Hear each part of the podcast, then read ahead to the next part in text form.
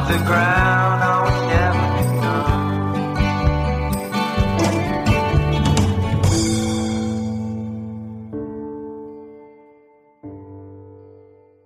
Hallo und herzlich willkommen zum Wortkollektiv-Podcast. Ich bin Friederike und mir gegenüber sitzt Svenja. Hallo, und mir gegenüber sitzt heute Ferdi oder Ferdinand, wie sein vollständiger Vorname ist. Und Ferdi hat mit mir auch in Leipzig zusammen angefangen, Theologie zu studieren, mittlerweile schon vor sechs Jahren ungefähr. Ja, doch, genau sechs Jahren. Wir haben 2012 angefangen.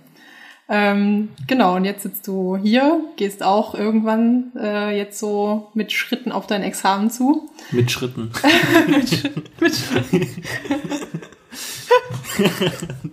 Wenn man nicht sagen möchte, wie lange es noch dauert, Mit Schrücken und Krücken.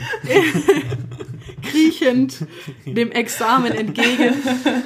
Nein, ich glaube, eigentlich kriegt Ferdi gar nicht so äh, dahin, aber es ist dieser Berg, der einen eher so wie bei mir auch und bei allen, glaube ich, die auf dieses Examen zugehen, ein fürchterlich großer Berg ist, auf den man auch gar nicht so große Lust hat.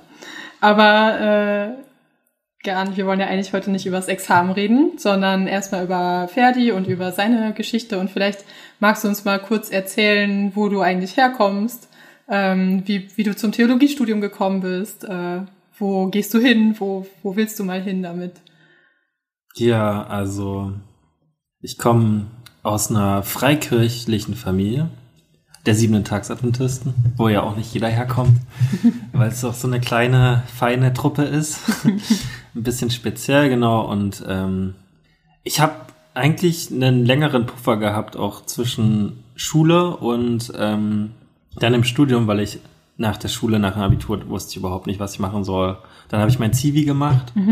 Und äh, danach wusste ich immer noch nicht, Wo was ich den machen will. gemacht? Den habe ich im Krankenhaus gemacht, ähm, als Pflegehelfer sozusagen. Und ähm, das war, war schon spannend. Da wusste ich aber auf jeden Fall, ich will nicht nur eine Ausbildung machen. Ähm, das wäre ein schlechter Plan B gewesen. Dann bin ich nach Neuseeland noch gegangen mit einem Kumpel. Und da habe ich dann intensiver drüber nachgedacht, was will ich eigentlich machen. Und war dann dort länger in einer Adventgemeinde, die tatsächlich echt doch richtig toll war. Ähm, da habe ich bei einer jungen Ärztefamilie gewohnt und so. Und der Pastor dort in der Gemeinde, mit dem hatte ich die Gespräche über das Theologiestudium. Und der hat gesagt, du hast ja jetzt noch ein Vierteljahr Zeit. Studier Theologie nur, wenn dir nichts anderes einfällt. Also überleg dir alles andere, was du machen kannst. Auch sehr schön. Aber nur wenn du nichts weißt, dann studierst du es. Und ich habe überlegt und überlegt den ganzen Sommer und am so ziemlich den letzten Tag habe ich mich eingeschrieben für Theologie tatsächlich. Und dann aber auch mit dem Hintergrund, ich wusste, dass ich auf jeden Fall nach Leipzig will, wegen äh, wegen einem Kumpel, mit dem ich Musik machen wollte. Das hatten wir schon vor Neuseeland so abgesprochen, dass wir eine Band gründen wollen. Und dann war das so sozusagen der Aufhänger, dann herzukommen. Ja, aber dass ich das dann wirklich durchziehe mit den ganzen Sprachen und so, das war ja, war mir nicht klar. Genau, aber jetzt bin ich immer noch dabei. Ja. Wie würdest du jetzt so rückblickend sagen, wie du dich in der Zeit entwickelt hast, wie sich so dein Verhältnis zum Theologiestudium und auch zum Glauben entwickelt hat? Hm. Tja, also auf jeden Fall ähm, nicht linear in irgendeiner Weise, sondern so, ich hatte schon auch so diese Vorstellung vom Theologiestudium, dass man das macht, wenn man sich berufen fühlt, Pfarrer zu werden. Ähm, das, das natürlich total ge- angeknüpft an diesen, an diesen, äh, an diese Vorstellung aus dem freikirchlichen Raum, ja, wie ein Pfarrer zu sein hat. Und dass der schon als Theologiestudent natürlich auf die Stimme Gottes hört jeden Tag und betet und fromm ist und seinen Weg geht. Und das war bei mir aber echt anders, weil ich hatte eigentlich Bock, Musik zu machen. So, ich wollte mit der Band halt irgendwie was machen. Und genau, ich habe auch ganz schön Mühe gehabt am Anfang im Studium, weil es mir nicht gut ging, gesundheitlich am Anfang. Ich ganz schön psychische Probleme so. Ähm, und dann, ja, dann bin ich äh, ziemlich lange auf der Suche gewesen nach Gemeinden hier und habe auch in vielen Sachen so reingeguckt und war auch in einer charismatischen Richtung mal, fand es total befremdlich, bin da ausgestiegen. Und ähm, das war irgendwie ein krasser Cut frömmigkeitsmäßig, weil dann das ganze Freikirchliche für mich keine Option mehr war. Dieser ganze Glaube, der da dran hängt, der ganze Ethos. Die Musik und so, da habe ich mich auch als Musiker dann krass verändert. So sehr, dass ich mit so einem Musik gerade gar nicht mehr Musik mache.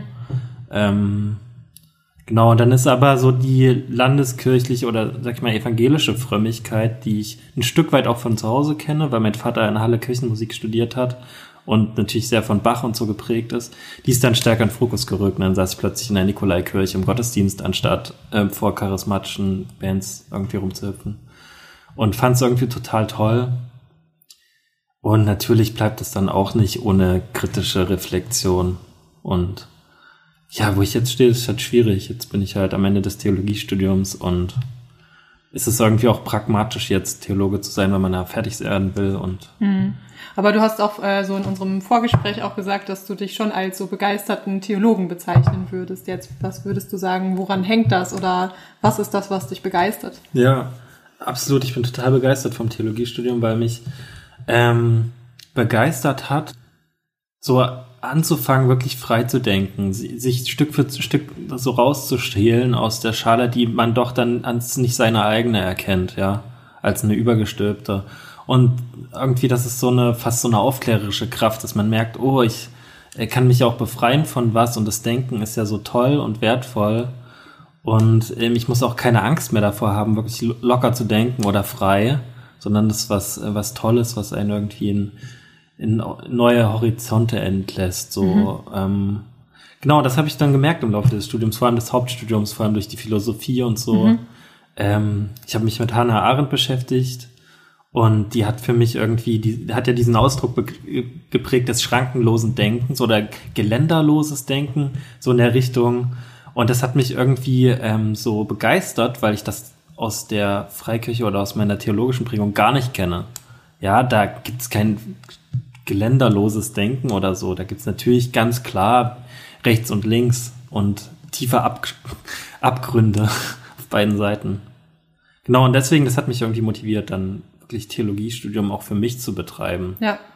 Ja, du bist ein sehr kreativer Mensch auch, das sich darin ja auch schon äußert, dass du dich selber hinterfragst, dass du suchst, dass du guckst nach Antworten oder halt nicht festen Antworten, sondern immer wieder neu auch Dinge entdecken willst. Und das hast du, wie du ja schon gesagt hast, auch viel in der Musik gemacht.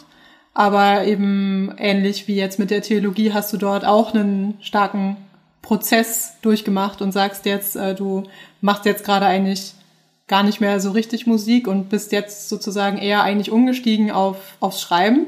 Du schreibst Texte, äh, Gedichte und ähm, das ist auch heute so ein bisschen unser Thema, das Thema Lyrik. Wie würdest du sagen, ist dein Drang jetzt so zu schreiben oder was was ist das, was dich da antreibt? Was suchst du darin? Was warum brauchst du das? Oder auch wie bist du da überhaupt hingekommen? So wie war dieser Prozess? Ja, also der Prozess war letztendlich, dass ähm, mein Bandprojekt, ähm, das mich so ausgemacht hat, dann äh, per, aus persönlichen Gründen dann auch ein Stück weit so aufgegeben wurde. Und ich habe ganz schön daran geknabbert und habe halt überlegt, welches Projekt kann ich jetzt aufbauen, so. Und ich habe aber gemerkt, das funktioniert irgendwie nicht so richtig. Der, ähm, so der Funke ist weg. So, und ich hatte auch das Gefühl, ich bin kein Einzelmusiker, ich bin kein Solokünstler und mit den anderen Musikern, die ich kennengelernt habe, hat es zwar Bock gemacht, aber da waren, es hat irgendwie nicht mehr so funktioniert wie vorher mit, ähm, mit meinem anderen Kumpel, mit meiner Band. Und in der Zeit habe ich einen Kommilitonen kennengelernt, der, äh, der hat von sich gesagt, dass er in erster Linie Dichter ist oder so. Und ich habe dann aus Spaß für die Hochzeitszeitung von meinen Eltern, weil ich nichts anderes wusste, weil ich nicht basteln kann oder irgendwie auch sonst nichts beitragen konnte, habe ich halt ein Gedicht geschrieben für meine Eltern.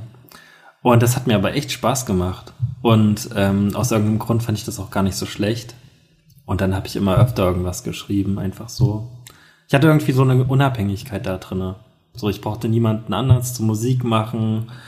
Ähm, und habe das irgendwie so für mich entdeckt, dass es, dass ich da einfach irgendwie mein Ding machen kann. Ich musste auch niemanden nachäffen so. Lebst du das da auch bei dem Gedichteschreiben, dieses geländerlose Denken? Also ist das damit auch im Zusammenhang? Ja, absolut, weil ich kann ja alles aufschreiben, was ich will. Also sagt mir ja niemand, schreibt das nicht auf oder so. Oder ähm, ja, zum Beispiel habe ich irgendwann dieses Gedicht geschrieben und das wollte ich dann niemandem zeigen, aber tatsächlich ist es gar nicht so schlecht. Das habe ich halt Schwanzvergleich genannt, einfach so aus Gefühl, weil das war der passende Titel. Und äh, tatsächlich ist das eins meiner besten Gedichte so.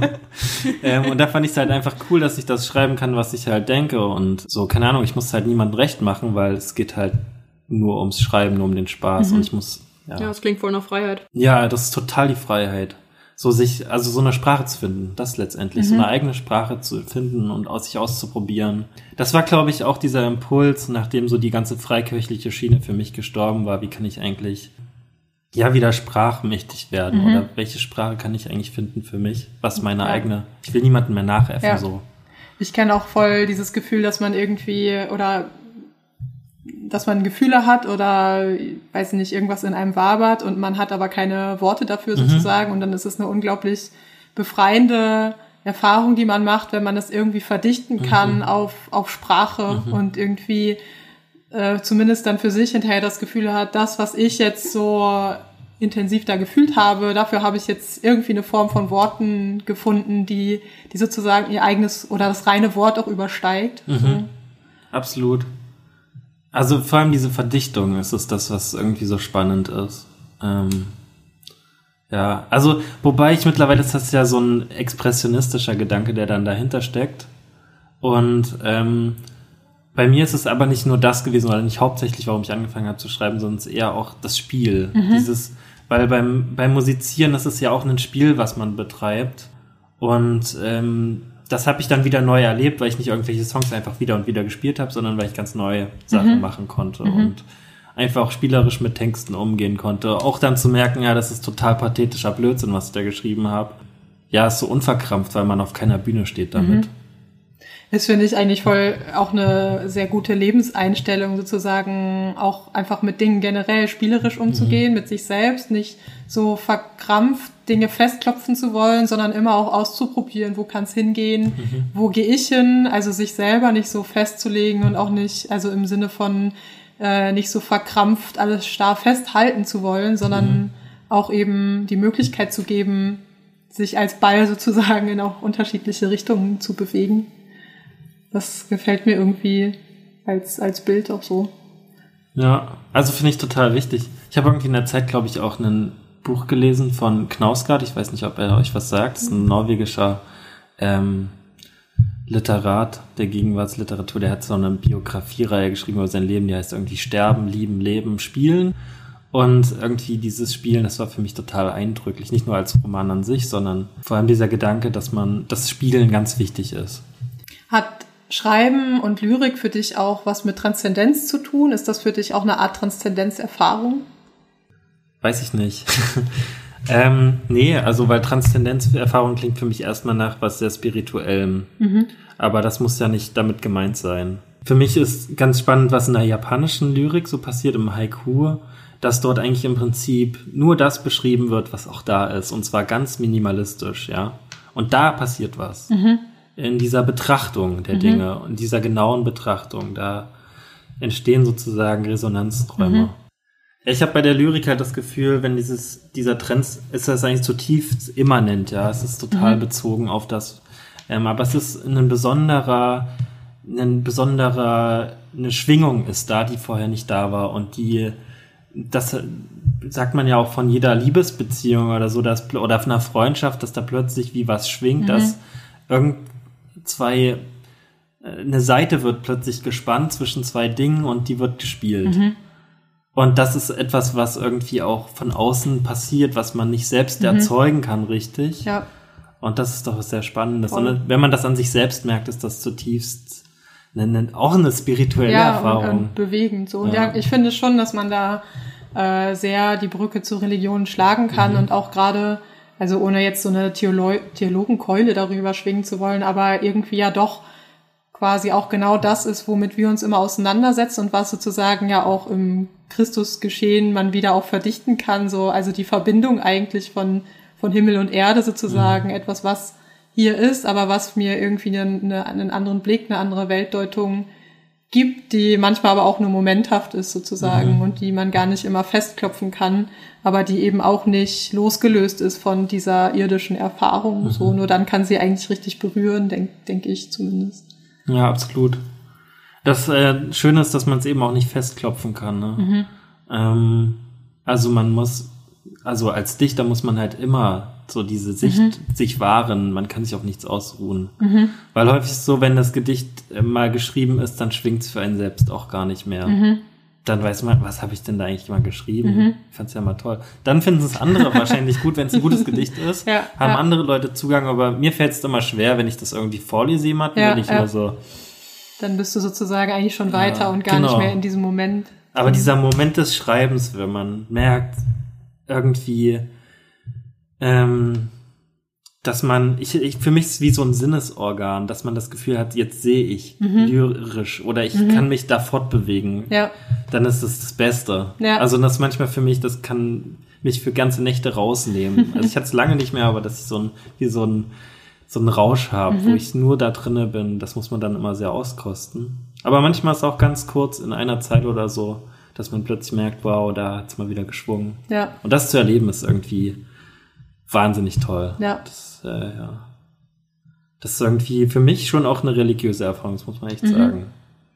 Wir hören heute auch noch eine Predigt von dir, die ist zum Thema Sinn. Mhm. Aber vielleicht erstmal die Frage, wie würdest du jetzt deine Erfahrungen, die du auch selber im Schreiben gemacht hast, fruchtbar machen wollen, auch fürs Predigen? Oder was würdest du, würdest du dir da irgendwas wünschen, dass, dass man da sozusagen in der Predigt nochmal neue Facetten aufmacht, irgendwie, ja, das nochmal neu angeht? Hm. Naja, also ähm, für mich ist ja Predigten vor allem eine, eine Sprachfindung. Etwas muss neu anders ausgedrückt werden, von einem persönlich.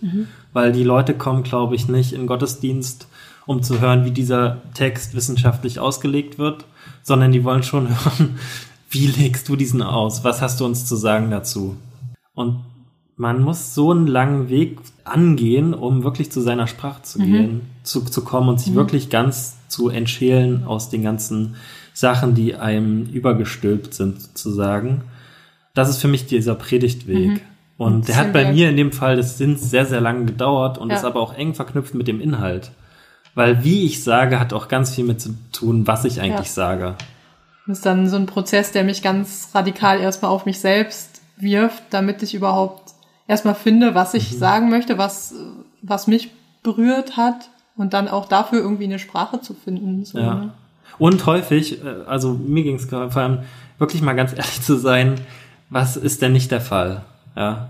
Und es war bei mir zum Beispiel, oder ist häufig der Fall, wenn ich mit der Bibel konfrontiert bin, dann einfach mal mir einzugestehen, dass mir das überhaupt nichts sagt, dass mich das eher aufregt. Es tut manchmal ganz gut, da wirklich auch er- erstmal ganz ehrlich und hart zu sagen, was der Fall ist und was nicht der Fall ist. Und auch vielleicht äh, die falschen Eitelkeiten und so dadurch aufzudecken. Ähm, und das ist im Predigtprozess, wenn man dann schreibt, auch wichtig zu merken, ja, okay, das und das und das, das ist echt eine coole Zeile, aber die bringt dahinter auch nichts. So.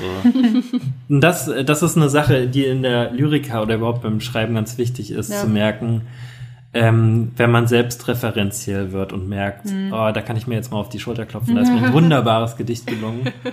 Und das muss man, glaube ich, in der Predigt, da muss man ganz sensibel für werden. Ähm, ja. Ja, weil das dann auch dazu führt, dass ich eigentlich nicht mehr zum Schwingen bringen kann, weil eigentlich nur dieser Moment des sich, sich bloßlegens, Mhm. Glaube ich, in Schwingung versetzen kann. Und der, der schließt eigentlich aus, dass ich schon wieder diese nächste Ebene einnehme und auf mich gucke und denke, oh, das ist ja klasse. Toll. Was ich da schon wieder. Mann, oh ja, Mann. ey, toller, Wie toller mache Kerl. ich das nur immer? Ja. Nee, es ist eigentlich eher, Ich weiß auch nicht, ich kann so viel. Ich weiß gar nicht, wie ich es alle mache. Gut. ich finde einfach auch ein bisschen da kindlich zu sein und einfach mal zu machen. Ja. Ähm, einfach mal zu schreiben, was kommt denn bei rum. Ja. So die ersten, sagen ja auch viele so erfahrene Prediger, der, der ersten Intention erfolgen. Und egal wie abwegig die ist. Aber das ist so ursprünglich.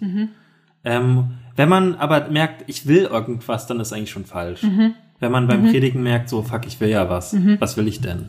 Das kann eigentlich nur zu irgendeinem Scheiß führen. Ja. Ja, das ist irgendwie auch eine Erfahrung, die ich generell oft mache, wenn man sozusagen an Menschen irgendwas bewegen will. So, wenn man sie quasi, wenn man ihnen auch irgendeine tolle Lebenshilfe geben will, irgendeinen tollen Tipp, so, das wirkt meistens überhaupt nicht, sondern, äh, und, und man wirkt an ganz anderen Stellen, wo man irg irgendwas völlig Unbedachtes vielleicht gesagt hat oder wo man irgendwie äh, irgendwas Bestimmtes gelebt hat, was jetzt in der Situation der Person gerade irgendwie zu Resonanz geführt hat, sozusagen, ne? Und da, wo man gar nicht sich groß Gedanken drüber gemacht hat. Und das ist, finde ich, auch gleichzeitig wieder eine enorme Entlastung, also sowohl fürs alltägliche Leben als auch fürs Predigen schreiben. Also äh, die ja von mir eine ganz große Last nimmt. Ich, ich muss da nicht aktiv was bewegen, sondern ja, genau, ich muss erstmal äh, auch ein bisschen wirken lassen und, und selber schwingen lassen, sozusagen. Genau.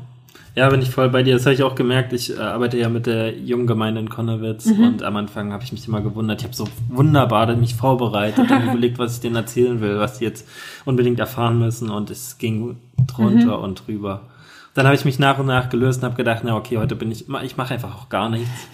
Ähm, ich bringe meine Bibel mit oder manchmal nicht mal das. Und ich höre denen einfach mal zu so. Und es wurde besser und besser. Ja, interessant. Und plötzlich waren sie auch interessiert für Ja. große Themen. Man konnte sich wunderbar unterhalten. Aber wenn man zu viel will, vor allem als Theologe, die Leute schalten ab. Mhm. Ja. Wirklich. Ja, Kann man ganz sicher sein. Man wird immer wieder Gefahr laufen. Und ich glaube, meine Predigt ist der beste, der, also das beste Beispiel, dass ich es auch nicht besser mache. Also das natürlich auch will man zu viel, vor allem als Junge. Übrigens auch alle jungen Dichter wollen echt zu viel, deswegen sind die immer so scheiße pathetisch. die denken dann immer sich so kontrastreiche Vergleiche aus, so, und das, irgendwann merkt man so, ah, die Kontraste, die ich so scharf zeichne, sind ja gar nicht so das Beste an der Lyrik, sondern es ist ja eher das Sanfte und, und sind dann schnell so Worthülsen. ja, ne? genau, Um- so ja. Effekthascherei halt. Ja. Ja, aber es ist ja auch ein Prozess, den man dann selber irgendwie durchmachen muss und äh, dann kommt man irgendwann zu einer feineren Sprache vielleicht und einem feineren Gefühl auch dafür. Ja. Das ist jetzt nochmal eine ganz gute Überleitung dann zu deiner Predigt. Vielleicht als Schlussfrage die klitzekleine Frage, was ist denn eigentlich für dich Sinn? Ja. Oder was äh, verknüpft sich damit? Tja, das kann ich nicht beantworten, was für mich Sinn ist. Das Problem ist, dass ich in der ganzen Predigt nicht einmal definiere, was eigentlich Sinn ist. Äh, ich folge da einfach auch einer Intuition. Ähm, ich glaube, dass Sinn auf jeden Fall das ist, was man sucht als Theologe in irgendeiner Form.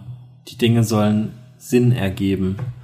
Und ähm, das Problem ist, dass ich, glaube ich, in meinem Studium überhaupt, dass man häufig nach was Statischem sucht. Man sucht nach dem Sinn als Objekt. Als wäre man irgendwie auf einer großen Map in einem Computerspiel unterwegs und sucht diese eigene Quest oder dieses eine, diesen einen Diamant, der der Sinn ist. Aber es ist tatsächlich, glaube ich, dass es eher was, ähm, wie auch in der Poesie, was ist, was sich einstellt. In einem, in einer Offenherzigkeit, in einem totalen sich entkernen oder entblößen eher, entschälen. Ähm, Hannah Arendt oder ich weiß nicht, Karl Jaspers hat das mal gesagt, ähm, gegenüber ähm, Hannah Arendt so, dass sich das in einer absoluten Wahrhaftigkeit zweier Menschen einstellt, gegenübereinander. Also es ist was extrem Vitales, ähm, Extrem Geistreiches, fragil fragil, was Momenthaft vielleicht? ja, total momenthaft, ähm, was äh, ja einfach ähm, nicht statisch ist. Und ähm, das ist Sinn. Also Sinn wird sich immer wieder ergeben und dann auch wieder verschwinden. Das ist halt Sinn. Und das ist aber, ist halt im Prinzip eine Beziehungskategorie oder so. Ja. Und das finde ich auch das, was man eigentlich im Theologiestudium sozusagen macht die ganze Zeit. Immer wieder umwerfen, immer wieder neu fragen und auf irgendeine Weise, man findet eigentlich nichts, aber auf, auf eine Weise ist es doch sinngebend und irgendwie erfüllend, so dass also fast alle von uns haben irgendwie so ihre, ihre Krise durchlaufen und so gedacht, oh nee, so vielleicht doch nicht. Ähm, aber irgendwie hat man dann wieder zurückgefunden, weil dieser Prozess selbst auch Teil dieser Sinngebung ist. So oder so habe ich es zumindest empfunden. Weiß Ja, nicht, wie dir das ging. Auf jeden Fall ist ja auch nicht so, dass Sinn gleich Sinn ist, sondern es ist halt, wie wenn man so eine Erkenntnis hat oder man so im Herzen irgendwas erkennt. Nicht nur versteht, sondern erkennt und dann stellt sich so ein Sinn ein. Und der kann natürlich auch wieder gehen, so, aber das heißt ja nicht, dass er für immer weg ist. Sondern es ist ja wie, zum Beispiel, wenn man sich verliebt, dann ist dieser Moment plötzlich da und alles ergibt Sinn. Wenn man verliebt ist, ergibt alles Sinn und alles macht Sinn auf der Welt. Und es geht natürlich wieder und für einen Moment denkt man vielleicht, jetzt ist alles sinnlos, aber dann kommt früher oder später kommt der nächste Moment, wo man das erlebt und es ist irgendwie wieder Sinn, aber doch ein ganz anderer. Und so finde ich es halt auch mit, ja, da merkt man halt, dass es sowas, geradezu was Offenbarungscharakter hat, ja. Oder so, dass einem plötzlich hat man, sieht man die Welt mit anderen Augen und die Sachen sind geordnet für einen kurzen Moment.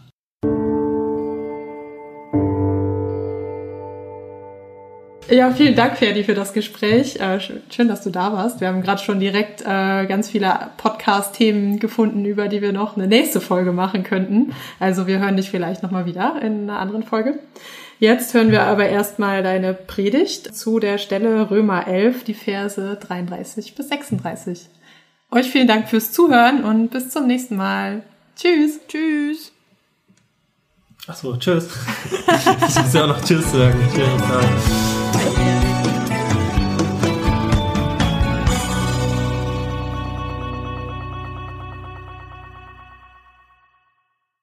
Gott ist, sage ich. Ja, nämlich tot, ruft mir Friedrich Nietzsche aus der Gruft entgegen. Wir haben ihn getötet. Wir, die neuen Götter, die Übermenschen. Ob es Gott gibt, ist also keine Frage der Existenz oder Nicht-Existenz Gottes, sondern ein Anspruch. Ein Anspruch der Dominanz gemäß der Machtlogik des Tierreiches. Ein Alpha-Tier sieht sich einem Herausforderung gegenüber. Dieses Alpha-Tier wird sich gegen den Herausforderer behaupten müssen. Verliert es, muss es das Weite suchen. Und so weiter. Die Rechtmäßigkeit des gehaltenen Titels steht gemäß dieser Logik in ständiger Anfechtbarkeit. Nun, ich fordere dich heraus, Übermensch. Wer ist Gott? Bist du es oder ich? Oder ist es ein ganz anderer? Ich behaupte letzteres, es ist ein ganz anderer. Und die Probe machen wir an Römer 11, Vers 32 bis 36. Wer Gott ist, bestimmt über alles, auch über das Leben und den Tod und den Sinn und Unsinn des Ganzen. Wenn der Mensch Gott ist, muss Römer 11, 33 bis 36 in etwa wie folgt lauten. O welch eine Tiefe des Reichtums, beides, meiner Weisheit und meiner Erkenntnis. Ich habe die allerbesten Möglichkeiten und das scharfsinnigste Urteilsvermögen. Wer könnte mir in Sachen Verstand das Wasser reichen oder wer wäre je fähig, mich eines Besseren zu belehren? Wer hat mir denn etwas gegeben, dass ich in seiner Schuld stünde? Denn von mir und durch mich und zu mir sind alle Dinge. Applaus und Ehrfurcht gilt allein mir für alle Zeit. Ich, der ich heiße Erdogan, Stalin, Napoleon Bonaparte, Donald Trump, Friedrich Nietzsche und auch ich, Ferdinand Scheel. Auch ich stehe in der Reihe der vielen Mikrogötter. Ich trage den Anspruch, vielleicht nicht ganz so offen vor mir her, aber auch mich treibt dieses Selbstverständnis natürlich an, mal bewusster, mal unbewusster. In der Kategorie Sinngebung bin ich auf einer ziemlich niedrigen Betriebstemperatur ebenso wahnsinnig wie die genannten Kollegen. Das wurde mir in der Beschäftigung mit dem Römerbrief bewusst. Ich brauche Sinn und ich suche Sinn. Ich bin nämlich ganz grundsätzlich darauf angewiesen, mich als Person und Lebewesen für sinnvoll zu halten. Ich suche nach nachhaltigen Sinnquellen und versuche mir einen eigenen Vorrat an Sinn anzulegen. Ich versuche Sinn zu machen. Manchmal mache ich mehr Sinn und manchmal weniger. Manchmal mache ich gar keinen Sinn. Die Herstellung von Sinn ist äußerst schwierig, zeit- und materialaufwendig. Gearbeitet werden muss im Akkord, denn wenn der Sinn ausgeht, geht das Leben aus. Des Weiteren ist der Wert meines Sinnerzeugnisses abhängig vom Grundpreis des Sinnmarktes. Alle anderen erzeugen ja auch Sinn. Es gibt sieben Milliarden andere Konkurrenten und Unternehmer. Ich bin im ständigen Marktvergleich. Ich muss mitrüsten und investieren, denn der Wert meines Sinns hängt von der Menge des Gesamterzeugnisses ab, fällt oder sinkt im Vergleich. Der Mensch beherrscht die Welt, schafft sich ein Leben zu seinen eigenen Bedingungen. Er stellt viele komplexe Dinge her und kann sie auch eigenhändig wieder zerstören. Mit seiner ach so großen Intelligenz und seinen jahrtausendalten Weisheit versucht er auch den Sinn zu beherrschen. Und wenn nun alle Dinge von und durch und zu dem Menschen sind, dann sollte das ja auch in Sachen Sinn der Fall sein und auch kein Problem sein. Und die Frage ist, ob das denn wirklich so ist. Fakt ist ja, je mehr Sinn der Mensch herstellt, desto sinnloser und wertloser wird alles. Und die Welt ist letztendlich eine wachsende Müllhalde gescheiterter Sinnerzeugnisse, die das Leben vergiften. Der Mensch kann einfach nie genügend Sinn machen wollen. Jedes Leben muss gedopt werden mit Gadgets, die es schöner und leichter und aufregender und eben sinnvoller machen. Ich schaue in mein Leben, in mein Sinnunternehmen. Ich bin gehetzt und gestresst vom ständigen Druck, mein Leben sinnvoll zu gestalten. Ich muss ständig das Gefühl erzeugen, relevant zu sein, modisch zu sein, gebildet, beliebt, zuverlässig, attraktiv, flexibel, ehrlich, kreativ, authentisch, positiv, gesund und belastbar muss ich auch sein. All das muss ich leisten und pausenlos erzeugen, damit ich mir selbst und von anderen das Gütesiegel sinnvoll verleihen kann.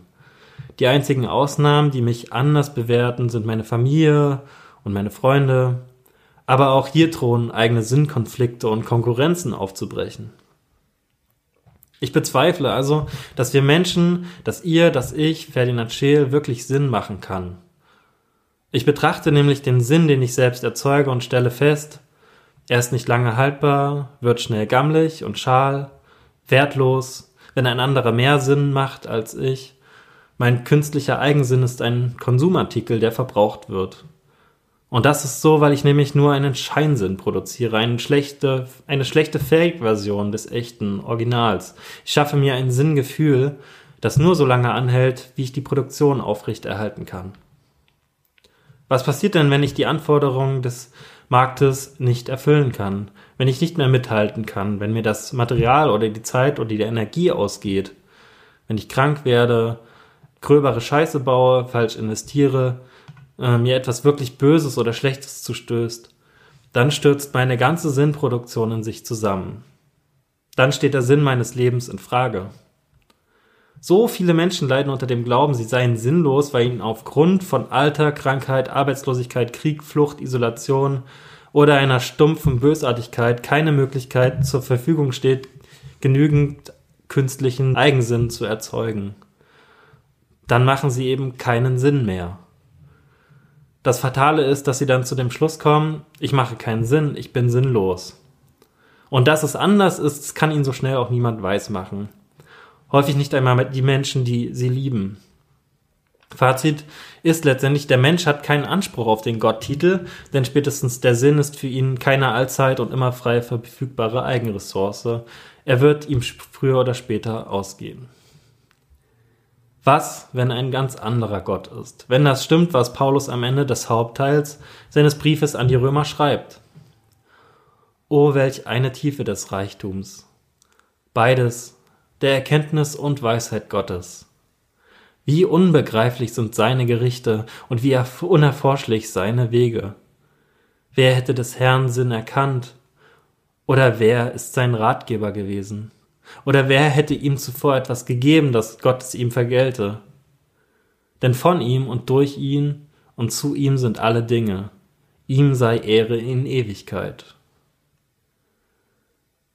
Paulus glaubt, Gott ist Sinn und Sein. Er ist sich auch ganz sicher, dass Gott allen Menschen eine untastbare Würde, einen unverderblichen Sinn gegeben hat, auch wenn die einzelne Lebensform irgendwann verfällt. Aber das hindert Paulus nicht daran, auf seine eigene Art Sinn machen zu wollen. Der Brief an die Römer zeigt das. Paulus versucht den Römern zu erklären, was der Sinn des großen Ganzen ist. Gott wird sich aller Menschen erbarmen. Und Paulus versucht seinen Sinn draus zu machen, wie Gott es denn nun in seiner Weisheit und Vernunft umsetzen wird. Dabei gerät er andauernd in irgendwelche Einbahnstraßen und Sackgassen und seine Sinnerzeugung scheitert. Aber Paulus fällt nicht in ein existenzielles oder emotionales Loch der Sinnlosigkeit. Denn er weiß, Sein und Sinn sind Gnadengeschenke Gottes. Das hat er erlebt. Das hat sein Leben auf den Kopf gestellt und in dieser Gewissheit trägt er all das Schwere, das es ihm auferlegt. Paulus scheitert in der Sinnfindung und mündet in das Lob. Er wird sich bewusst, dass er Mensch ist und hört auf, Sinn zu machen. Das einzig Sinnvolle und Nachhaltige, was er erzeugen kann, ist ein O. Er lässt Gott den Sinn machen. Dieser Sinn ist nicht künstlich erzeugt, nicht frei verfügbar und unbezahlbar. Der Sinn Gottes ist organisch und nachhaltig und hat kein Verfallsdatum, hält ewig und ist liebevoll handcrafted. Dieser Sinn ist vor unserem Dasein, in unserem Dasein und auch in unserem Nicht mehr Dasein. Jeder von uns hat selbst die Freiheit, sich gegen ihn zu entscheiden und mit den synthetischen Produkten vorlieb zu nehmen, solange der Vorrat eben reicht. Ich sage euch, macht weniger Sinn. Macht keinen Sinn. Seid von und durch und zu dem ewigen Gott. Sucht euren Sinn bei ihm, denn er hat euch das Leben geschenkt und zu ihm wird es gehen. Gott allein besitzt das Patent auf Sinn und Leben. Gott macht Sinn. Wenn wir es seiner Weisheit und Erkenntnis überlassen, das sinnvoll zusammenzubringen, was jenseits unserer Macht, Vernunft und Vorstellungskraft liegt, wenn wir auf seine unbegreifbare Gerechtigkeit vertrauen an Punkten, wo wir vor aller Boshaftigkeit und allem Leiden nur noch eine große zerreißende Leere fühlen. Macht keinen Sinn mehr, lass es sein, wie es ist. Versucht nicht zwanghaft, den Dingen einen Zusatzsinn aufzudrücken.